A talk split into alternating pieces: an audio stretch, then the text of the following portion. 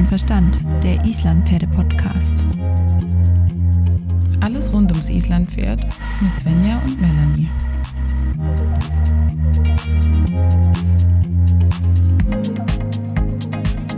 Hallo Svenja, einen wunderbaren guten Morgen. Heute sind wir mal früh auf. Guten Morgen, heute sind wir mal früh auf. Es ist aktuell noch Wochenende und ähm, für mich ist es immer die beste Zeit des Tages, um ja so weiß nicht, so ein bisschen komplexere Themen oder obwohl komplexere Themen, das hört sich jetzt so wild an, ne? Aber halt um, um, um so Nachdenkaufgaben zu machen. Ich bin morgens, morgens? doch immer, ja, da setze ich mich am liebsten dran und mache sowas. Ich finde, nachmittags habe ich manchmal so eine Aufmerk Aufmerksamkeitsspanne von der Fruchtfliege. Da fällt mir das dann eher schwer und abends bin ich einfach müde. ja, ich habe bei mir schwankt das immer. Es geht hoch, runter, hoch, runter. Okay. Kann auch abends mal noch richtig ähm, in so einen Flow reinkommen. Mhm. Aber auch morgens. Das ist immer unterschiedlich. Wie ist es dir denn ergangen die Woche? Ähm, diese Woche war, ach, ich weiß nicht, die ging mir einfach, ich kann jetzt nicht sagen so schnell rum, das haben wir letzte Woche auch schon gesagt.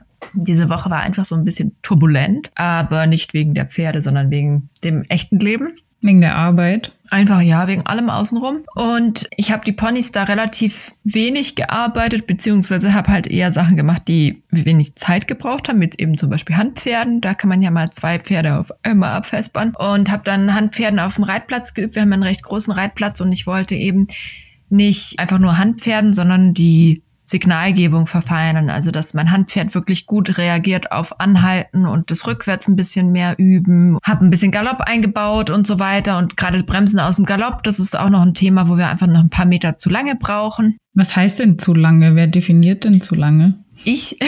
Okay. Nein, also es ist einfach so, dass, dass ich merke, dass ähm, wenn ich jetzt Stepnir, also ich reite ja Stepnir und habe Hamir als Handpferd und Stepnir braucht dann einfach echt einen Moment, um aus dem Galopp zu bremsen, weil er halt einfach keine Balance hat in dem, also das kann er halt einfach noch nicht.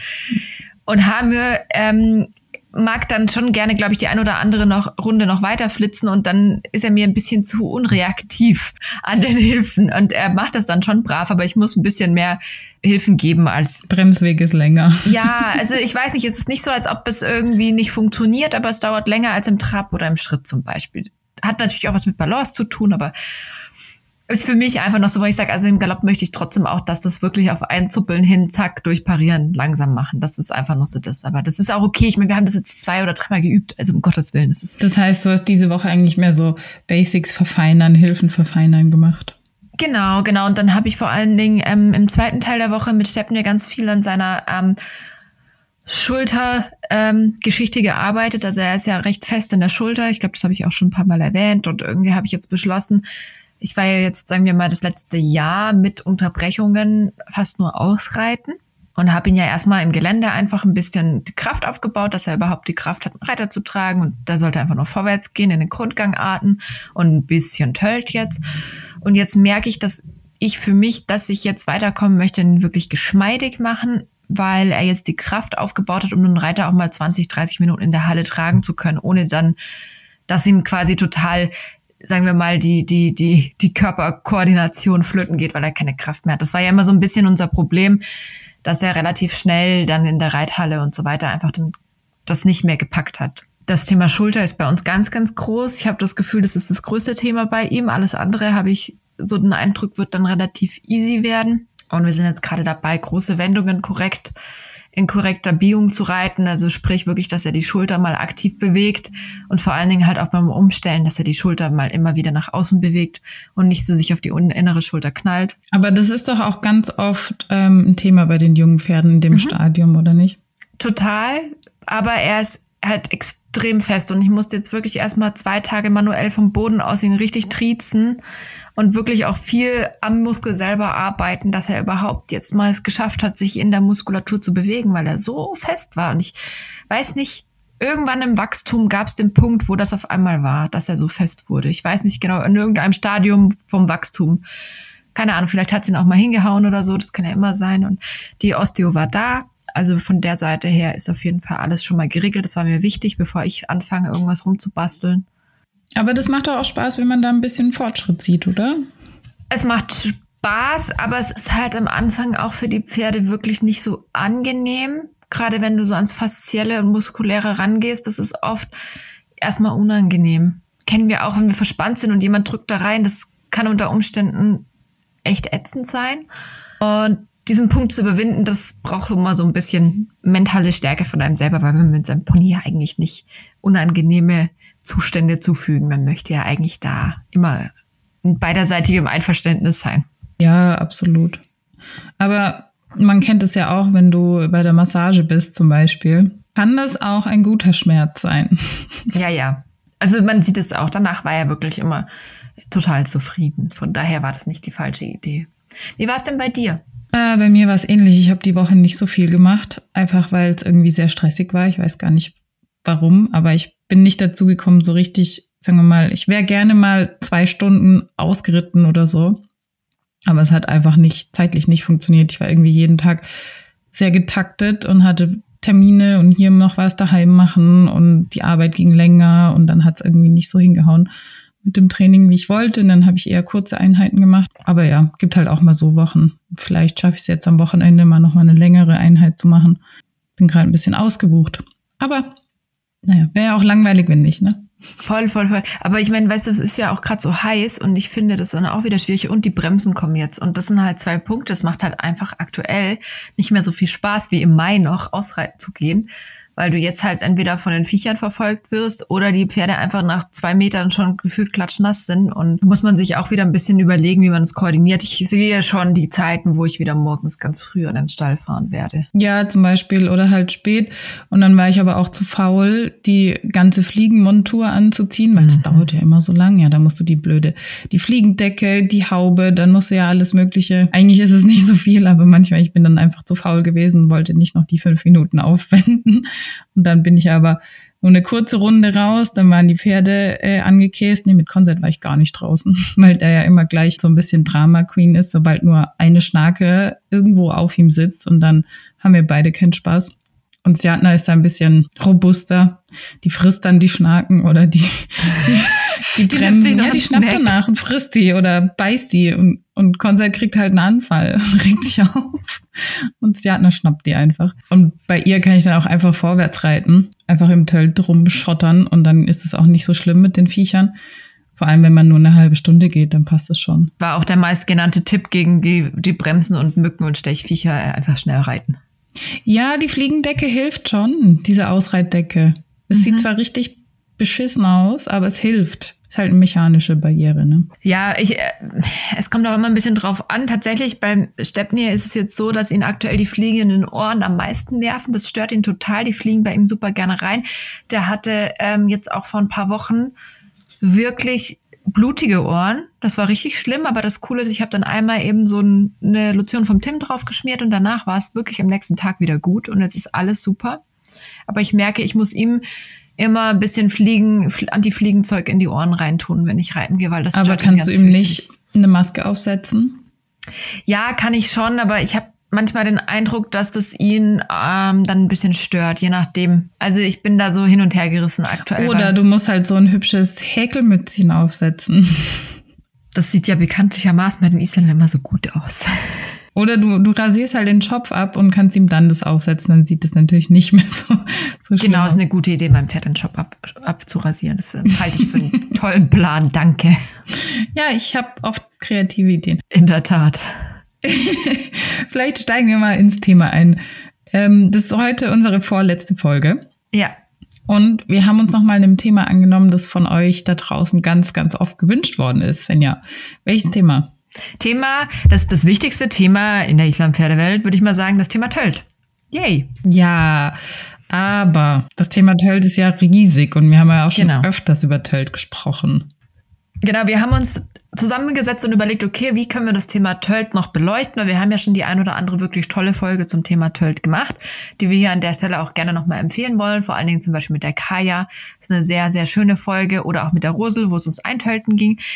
Aber es ist halt auch so, dass ich oder dass wir uns überlegt haben, wo reiten wir denn oder wo reitet, sagen wir mal, der normale Freizeitreiter am meisten Tölt? Und es ist ja wohl im Gelände.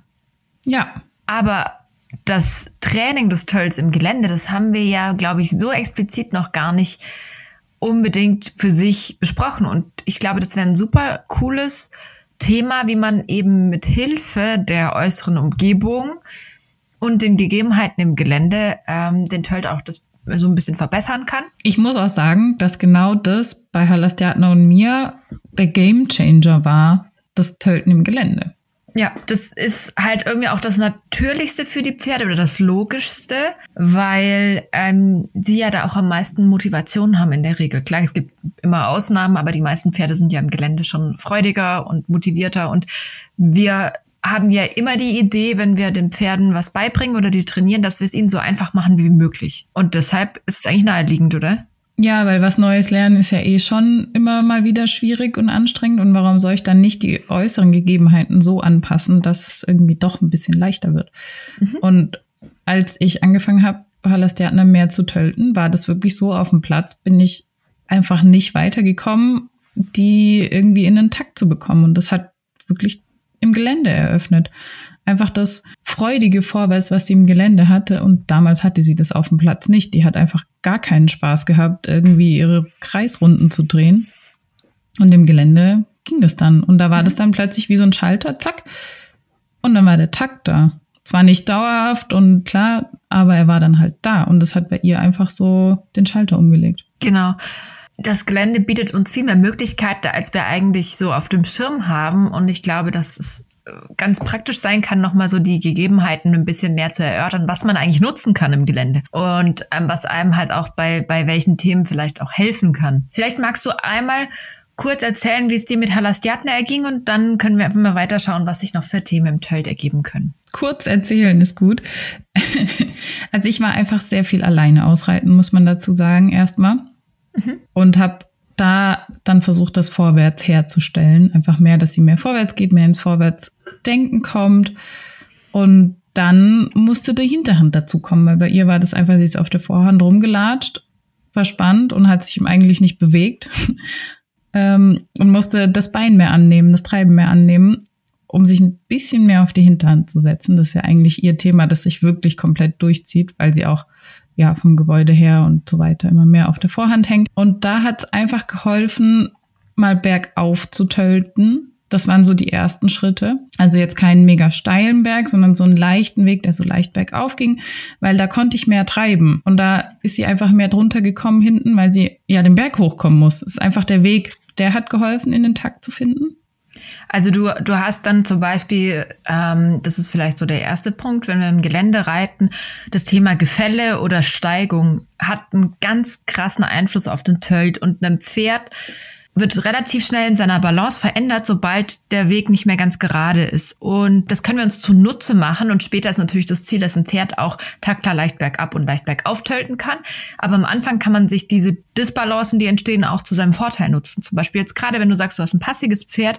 Und das ist tatsächlich so, wenn die so natürlich jetzt keinen mega steilen Berg, sondern so einen leichten Bergaufweg haben, dass sie dann einfach sehr viel aktiver untertreten müssen, weil die ja auch sehen, okay, hier geht's berghoch, hier muss ich mich mehr anstrengen.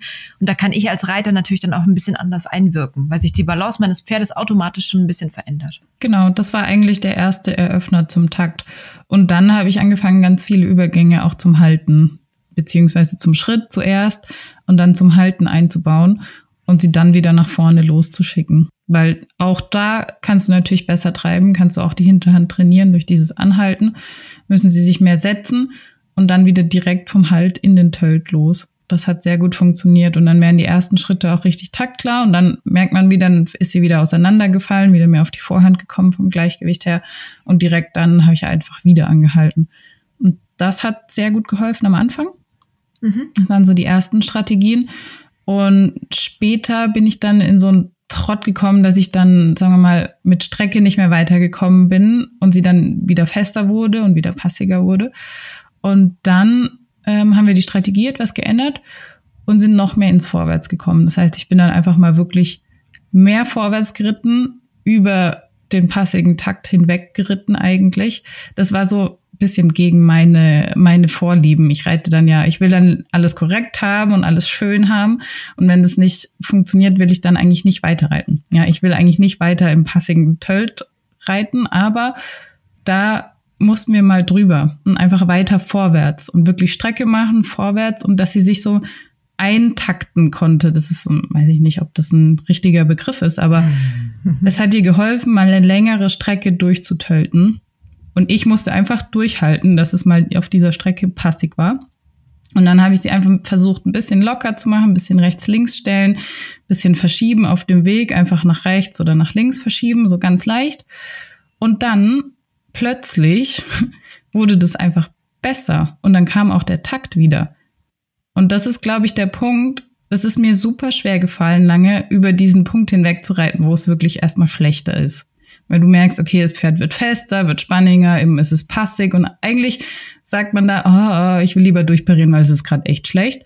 Aber nein, ich reite einfach mal weiter und versuche sie im dem passigen Tölt einen Ticken lockerer zu machen. Und dann hat es funktioniert und es hat es aufgelöst. Ich glaube, das sind so ein bisschen zwei, zwei Komponenten, die da reinspielen. Also erstmal vorweg zu sagen, es ist ein super wichtiges Learning, dass man manchmal auch durch eine unangenehme Situation oder das mal so ein bisschen aushalten muss, um weiterzukommen. Das bedeutet aber nicht, dass du immer dein Pferd einfach so im Tüdel Schweinepass durch die Gegend weiterreiten sollst. Ich meine, du warst ja aktiv dabei, du hast ja auch was getan, ne? Genau, du musst schon aktiv was machen, das ist das Wichtige. Aber mir ist es am Anfang halt sehr, sehr schwer gefallen, weil ich will ja eigentlich immer Takt klar haben, tölten und in Takt reiten.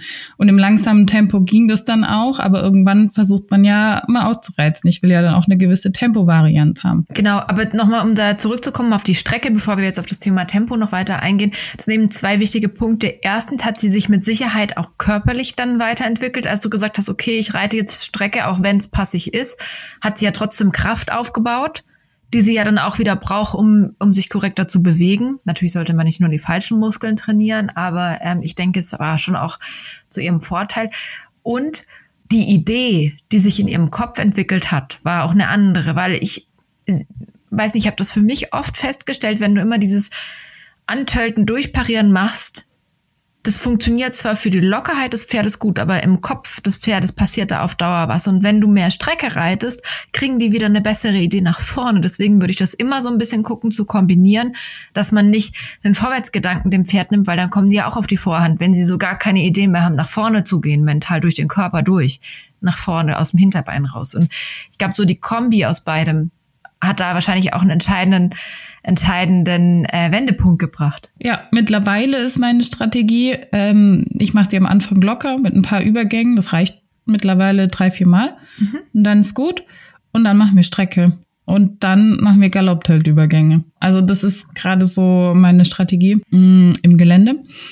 Und dann merkt man auch, dass sie immer mehr Spaß am Vorwärts bekommt und auch wirklich selber nach vorne zieht, gerade auch bei den Galoppübergängen. Und das ist dann wirklich richtig toll weil dann wird auch ähm, ein schnelleres Tempo im Tölt irgendwann taktklar. Vielleicht noch nicht perfekt die ganze Strecke, aber es wird immer schöner. Da macht's dann richtig Bock. Genau, auch für den Tölt, finde ich, gilt so ein bisschen, du musst ja auch mal so ein bisschen die Grenzen austesten. Also wie langsam und wie schnell kann ich reiten, wo wird der Takt schlechter und dann auch immer wieder an diese Grenzen dich rantasten und dann vielleicht auch mal sagen, okay, ich reite es mal ein bisschen schneller. Der Takt wird erstmal schlechter, bis mein Pferd dort wieder die Balance findet und dann wird auch der Takt wieder besser. Das ist so ein bisschen eine Spielerei. Wichtig ist natürlich immer, dass man sein Pferd nicht fest macht und dann im Festen einfach weiterreitet. Ohne was zu tun und dann zu erwarten, dass sich das von selber regelt. Das passiert meistens nicht.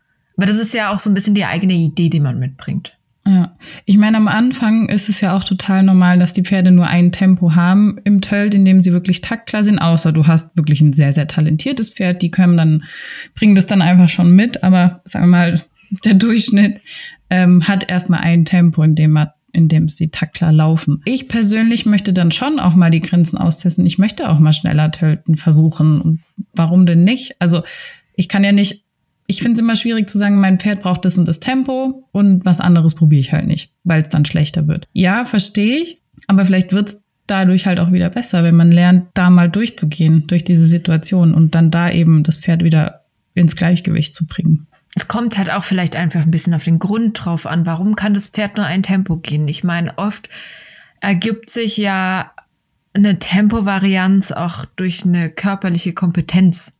Also arbeite ich meinem Pferd mehr, wird es geschmeidiger, durchlässiger, dann kommt ja sowas auch so ein bisschen mit von selbst, weil die Pferde ja auch einfach viel mehr Möglichkeiten haben, sich im Körper zu bewegen. Und ich denke, bei der Zucht, wie sie aktuell so ist, haben wir sehr gangstarke Pferde, die, die wirklich auch viel Tempovarianz mitbringen und die dann auch wirklich zeigen können. Aber natürlich ist es Arbeit. Also sei es bei einem Pferd, das ein flottes Tempo gut halten kann, dieses langsame Tölten und dieses etwas gesetztere, oder bei einem Pferd, was langsam tölten kann, die, Geschwindigkeit reinzubekommen. Es bedeutet immer heftig viel Arbeit von uns Reitern mit unseren Pferden. Ja, und ich finde, es, also es kommt halt nicht davon, wenn man nur Tölt reitet. Ich muss auch gymnastizieren den Tölt reiten. Hört sich jetzt total dumm an, ne?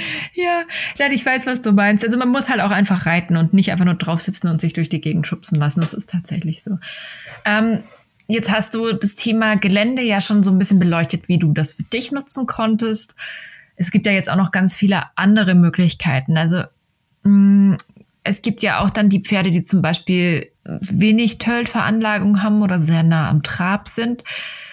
Und diese Pferde profitieren zum Beispiel auch extrem davon, wenn man die ab und zu mit ins Gelände nimmt. Also natürlich ist es für die total wichtig, dass sie vor allen Dingen dressurlich ausgebildet werden und ähm, dass man einfach die Hinterhand sehr explizit ansprechen kann. Ich glaube, das ist für diese Pferde besonders wichtig weil die einfach einen höheren, in Anführungsstrichen, Versammlungsgrad brauchen, um, um zu tölten, weil das für die sehr viel mehr Kraftaufwand bedeutet als für einen Naturtölter vielleicht. Aber diese Pferde können halt auch im Gelände erstens wieder von der Idee profitieren, dass es dort einfach mehr Idee nach vorne gibt. Bedeutet eben schon automatisch bisschen mehr Aktivität und Energie im Pferd, was uns für den Tölt da sehr hilfreich sein kann. Und ähm, natürlich können wir uns auch da wieder das Gefälle, wie vorhin schon erwähnt, ähm, zunutze machen lassen. Jetzt bei einem passigen Pferd haben wir gesagt, eher so leicht bergauf. Und bei einem trabigen Pferd eben genau das Gegenteil, leicht bergab. Da kann ich dir eine Anekdote äh, erzählen, die ich in einem Buch gelesen habe von René Adlersteinson. Das hat mich mhm. damals zutiefst beeindruckt, als ich auf Island war und mit dem Thema Tölt mh, mm, mich so wirklich erstmal in die, in die Nuancen eingearbeitet habe. Da habe ich ein Buch von ihm gelesen und da hat er beschrieben, wie er als kleiner Junge ein Pferd hatte und der immer ähm, bestimmte Wege geritten ist und glaube immer auf dem Heimweg oder so ist ja auch egal, ist er dann immer in so ein leichtes Gefälle gekommen und immer da ist sein Pferd Taktler getötet. Und so hat er das für sich quasi rausgefunden, dass dieses Pferd eben auf der Geraden oder bergauf war der Tölt eher nicht gut oder nicht da. Und dann immer, wenn es so bergab ging, dann hat er auf einmal in seinen, den Takt gefunden. Und diese Geschichte fand ich so toll, weil ich meine, was gibt es denn Genialeres, als über selbst erfühlen und ausprobieren so eine Erkenntnis zu bekommen? Und ich fand es so eine tolle Geschichte und die hat sich irgendwie in mein Hirn eingebrannt. Und da muss ich total oft dran denken. Und es ist tatsächlich so, durch dieses leichte Gefälle bekommen die Pferde einfach viel mehr Schub. Weil Physik ist relativ ja, einfach. Ja, Schwerkraft. Genau.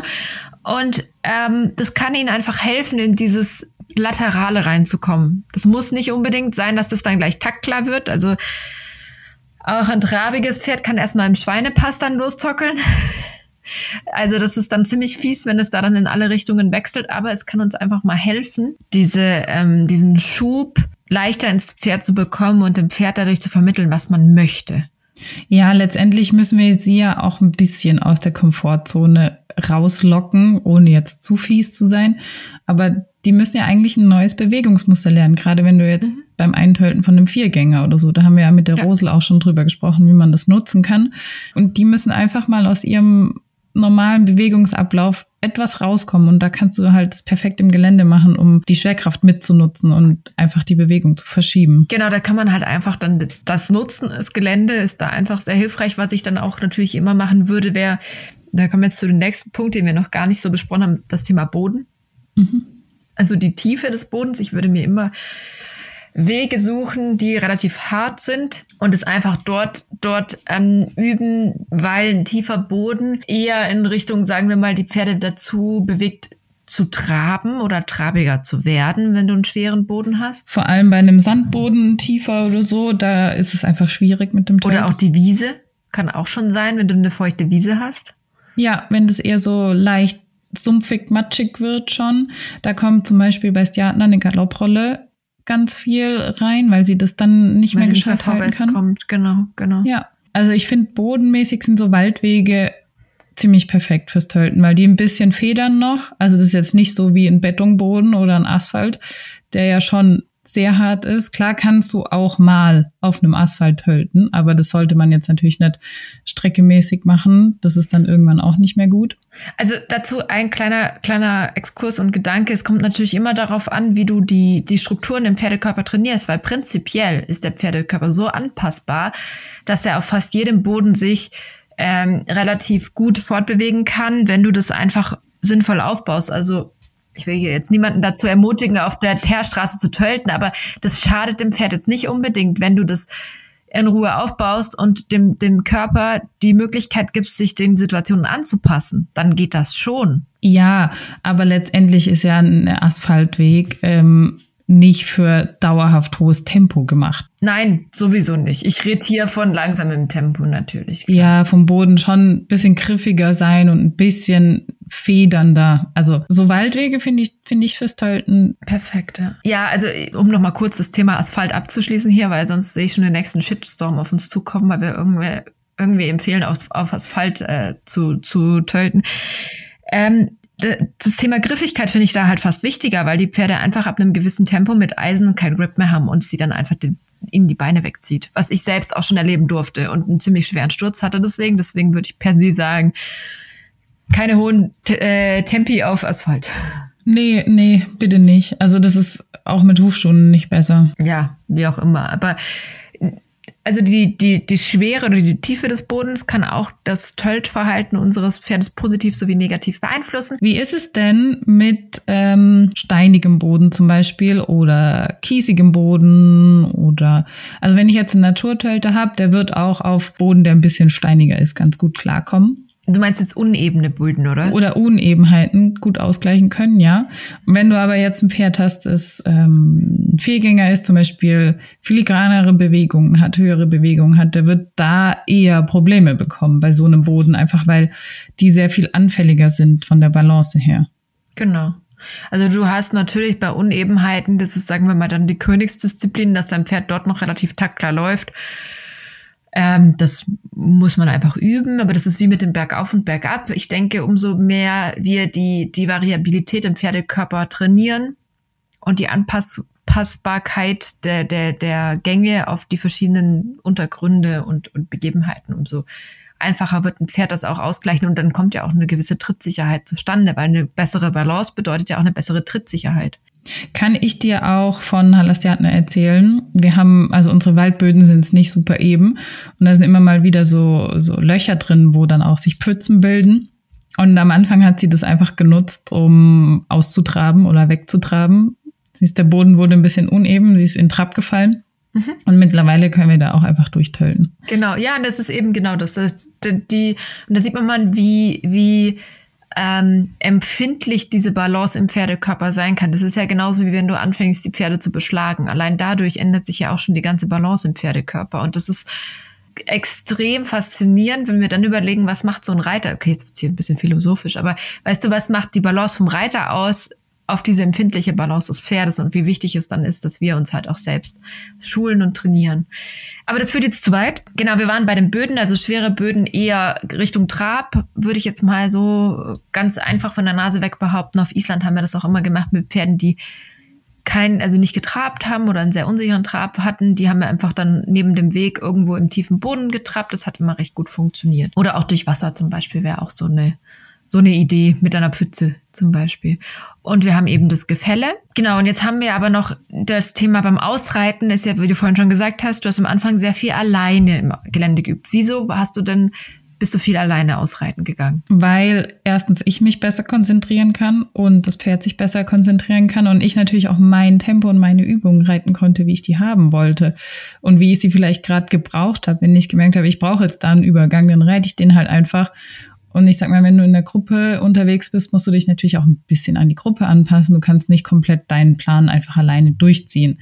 Mhm. Außer du hast jemanden, der dir explizit bei einem bestimmten Thema hilft und es nur darum geht. Aber wenn du zum Spaß in der Gruppe ausreiten gehst, dann kannst du nicht so reiten, wie wenn du deinen eigenen Plan verfolgst. Mhm. Und bei Halastiatna ist es so, dass sie in der Gruppe natürlich ein bisschen bulliger wird, beziehungsweise ganz am Anfang, wo sie noch jünger war, ähm, war sie in der Gruppe eigentlich immer hinten dran.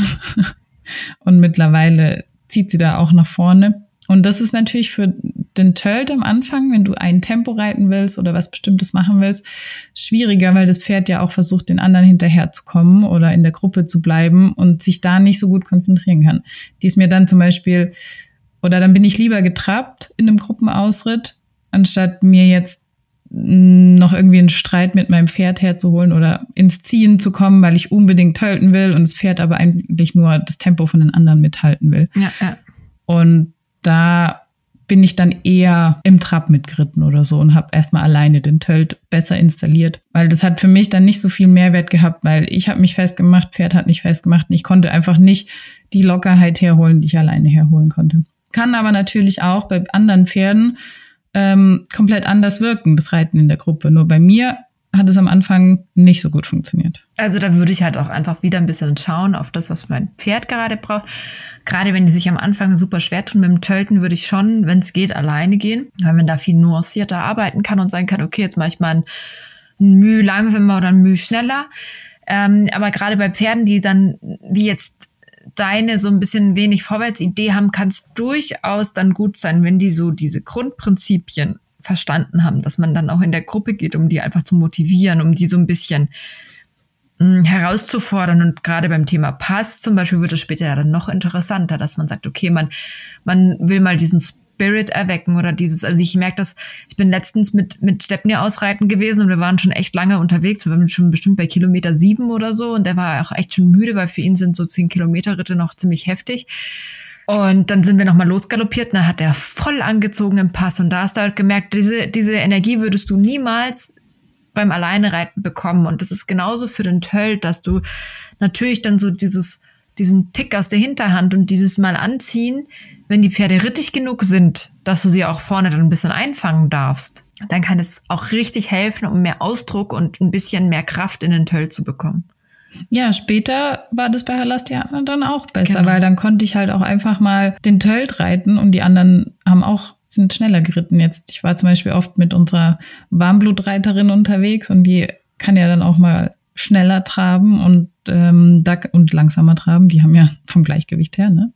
Mhm. Haben die es teilweise ein bisschen einfacher. Und da konnten wir wirklich gut auch mal Tempovarianzen üben nebeneinander, so dass Theater auch die Motivation bekommt. Und dann ähm, kann man auch die Strecke mal mehr durchziehen. Dann macht es auch Spaß. Genau deswegen muss man sich einfach so ein bisschen überlegen, was möchte ich und dann kann man sich das ja auch zunutze machen und man kann ja dann auch mal abmachen, okay, den einen Ausritt gucken wir jetzt mehr auf, auf Pferd Nummer eins und den zweiten Ausritt dann vielleicht mehr wieder aufs andere Pferd, dass man sagt, okay, man passt sich mal wirklich ein bisschen den Bedürfnissen an und, und reitet einfach in dem Tempo, was auch sinnvoll ist für, für einen gerade selber, um weiterzukommen. Und dann kann man ja auch wieder einen Ausritt machen, wo man sagt, okay, ich muss jetzt nicht äh, super krass den perfekten Tölt reiten, sondern kann einfach mal wieder mit dem Tempo ein bisschen mitgehen lassen. Das tut den Pferden ja dann auch gut, wenn die mal zwischendurch wieder einfach ein bisschen so laufen können, wie sie gewachsen sind, gell?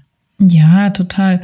Wie ist denn das? Ähm, man liest und hört ja öfters, dass sich ein nicht so taktklares Pferd, wenn das in der Gruppe reitet mit Pferden, die Taktler tölten, dass sich das irgendwann anpasst, weil die Pferde das auch sich abschauen können.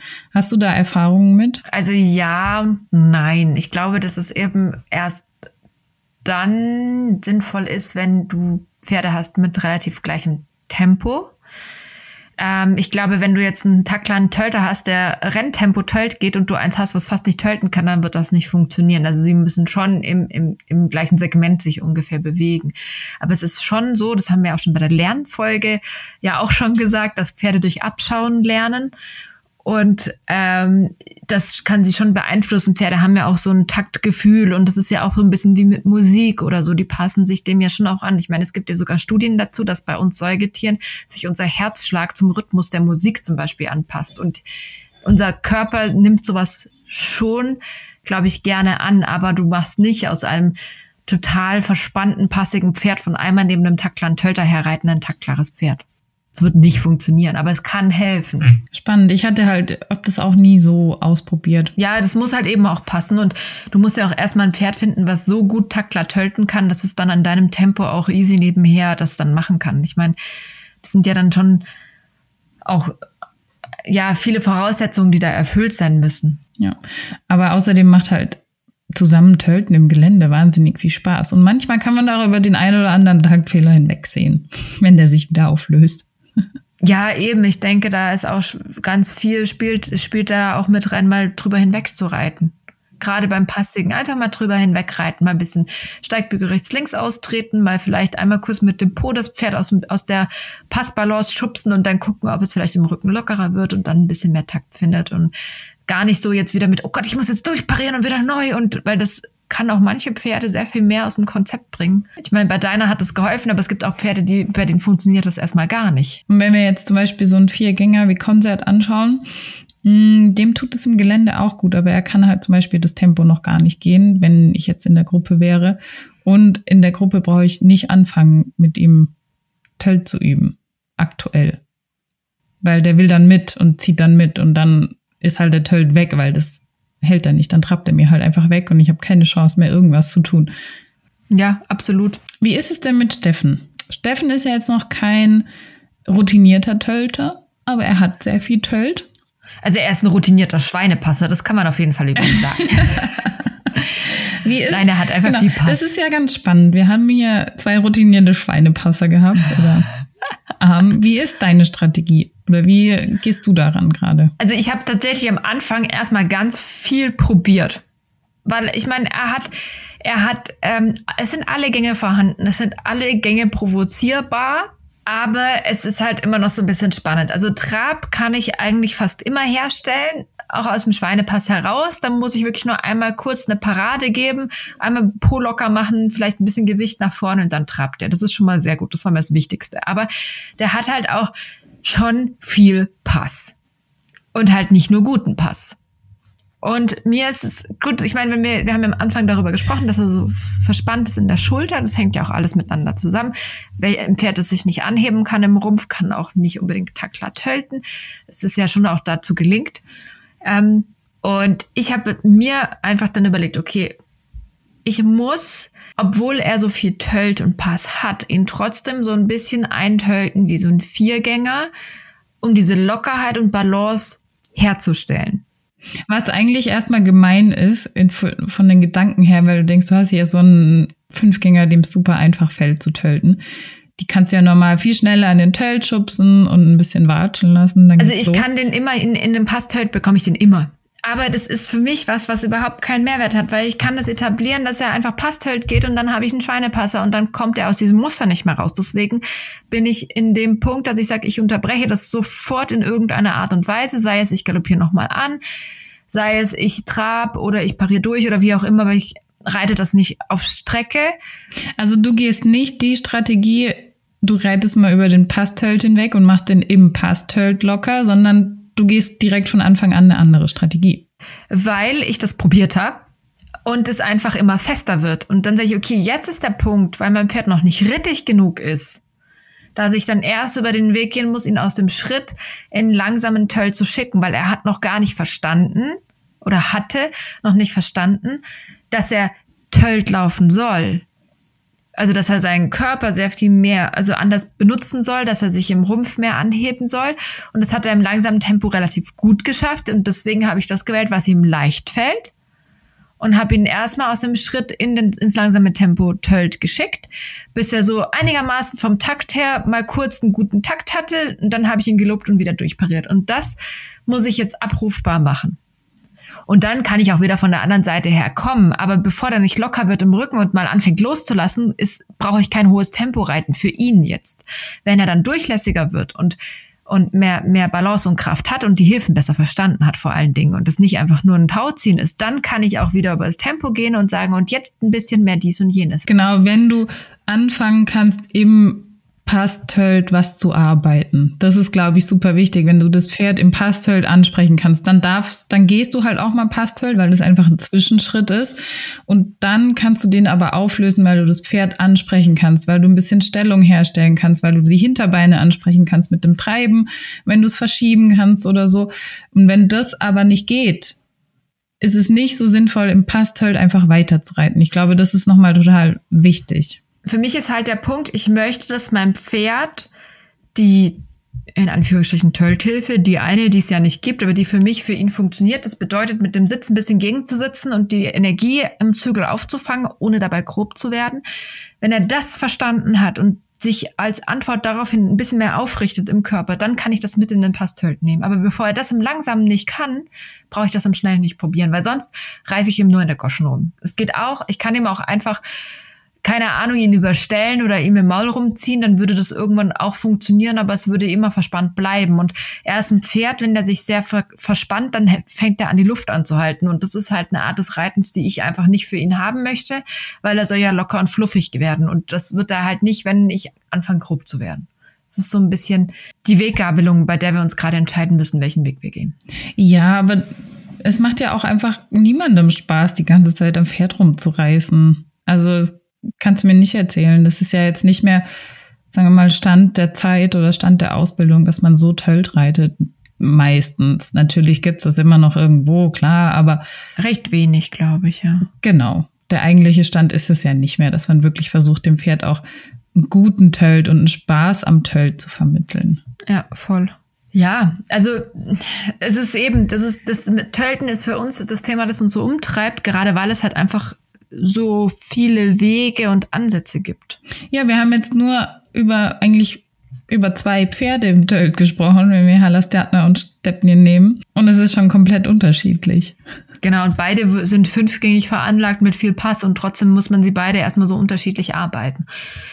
Gut, sie bringen halt auch ganz andere Gebäudevoraussetzungen mit. Das muss man an dem Punkt mal sagen. Also Stepnir, der der ist ja ganz anders gebaut als Halastiatna. Der hat ja ungefähr einen halben Meter mehr Beine als sie. Und ja, ich glaube, es kommt gut hin. ja. Und natürlich auch einen anderen Schwerpunkt. Ich möchte irgendwann mal mit dir und Stepnir und Halastiatna zusammen durchs Gelände telten. Ich dachte Rennpass reiten.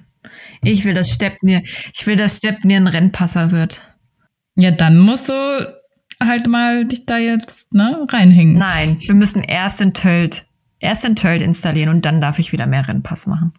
Weil ich meine, legen kann man den jetzt schon. Aber ich möchte halt nicht nur, dass er kein reiner Spezialist Nein, gerade bei solchen Pferden finde ich es wichtig, dass die den Unterschied lernen zwischen ich will jetzt Pass oder ich will jetzt Tölt, weil am Anfang wird der Pass nicht super schnell sein und dass sie da auch wirklich den Unterschied lernen. Es ist halt wirklich, dann sagen wir mal, ein Pass mit Flugphase ist dann halt einfach nochmal was anderes als dieser Ömmel-Schweinepass. Und ja tatsächlich muss ich sagen, ich denke, wenn wir irgendwann dann mal dahin kommen, dass der Pass anfängt, sich noch mehr zu strecken und stabiler zu werden, dann wird der saugeil werden. Aber das ist noch in weiter, weiter Ferne. Oh, kannst du dich mal beeilen? Ich will ja, aber das geht eben nicht ohne Abkürzungen und deswegen krampfe ich gerade hier noch rum. Das ist so schade. Mhm. Aber ja. Ich hätte jetzt richtig Bock, durchs Gelände zu tölten. Ich auch. Vielleicht machen wir das jetzt auch einfach. Rückwärts und vorwärts um die Kurven. Ah, wir haben noch gar nicht Kurven angesprochen, Svenja. Ha. Gerade wenn wir jetzt noch mal in Richtung feste Pferde denken, kann natürlich ein kurviger Waldweg Wunder bewirken. Auch von einer Wegseite zur anderen, in, also wenn es mit dem Schenkelreichen zum Beispiel noch nicht klappt, kann man ja auch einfach Schlangenlinien im Gelände reiten. Auf jeden auf jeden Fall. Gerade bei denen, die fest sind, nicht zu viel nur geradeaus reiten, sondern vielleicht mal ein kleines Links- und Rechtskürfchen einbauen. Schlangenlinien finde ich relativ schwierig, wenn du so ein, sagen wir mal, ein festeres Pferd hast, weil du dann schnell reinkommst in das, ich ziehe mein Pferd einfach in eine Kurve rein.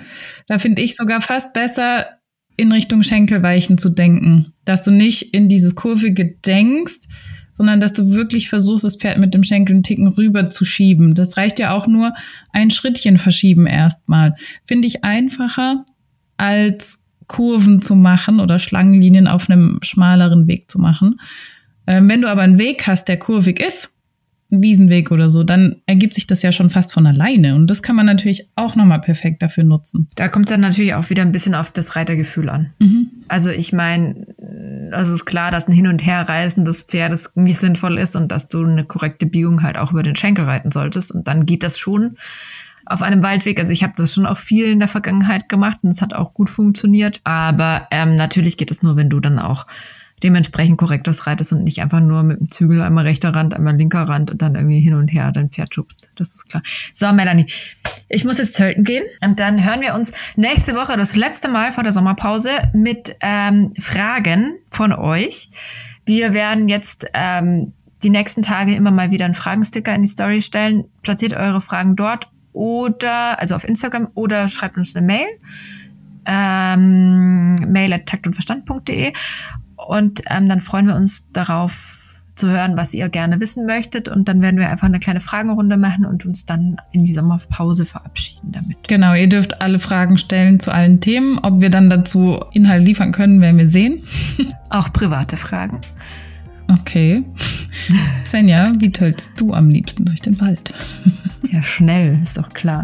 ähm, nein, wie gesagt, ihr könnt da gerne noch alles einreichen und dann machen wir die letzte Folge nächste Woche zu und freuen uns dann auf einen ereignisreichen Sommer und hören uns im Herbst dann wieder. Genau. Macht's gut. Macht's gut. Ciao, ciao.